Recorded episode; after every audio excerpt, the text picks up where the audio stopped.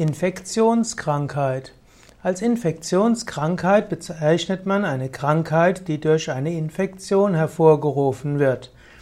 Es gibt drei Hauptmikroorganismen, die Infektionskrankheiten hervorrufen können. Dazu gehören die Bakterien, die Viren und die Pilze. Des Weiteren spricht man auch von Protozoen und auch von Prionen.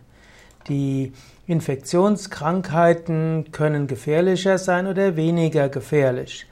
Grundsätzlich ist der Mensch ein Organismus, auf dem eine Vielzahl von Mikroorganismen siedeln.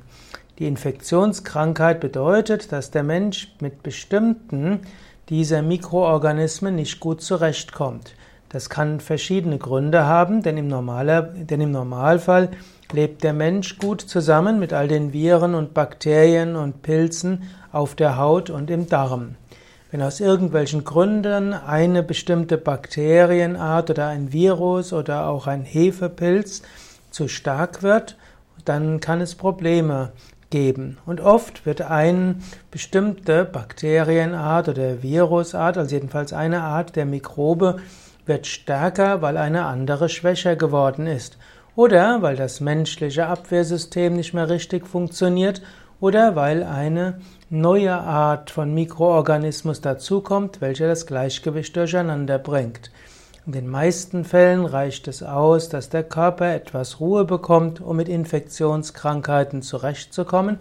Manchmal braucht es bestimmte Medikamente, manchmal helfen Pflanzenheilmittel, manchmal braucht es ein Antibiotikum, um zunächst einmal den Mikroorganismus, der zu viel geworden ist, zu reduzieren und dann kann der Körper wieder ein neues Gleichgewicht herstellen.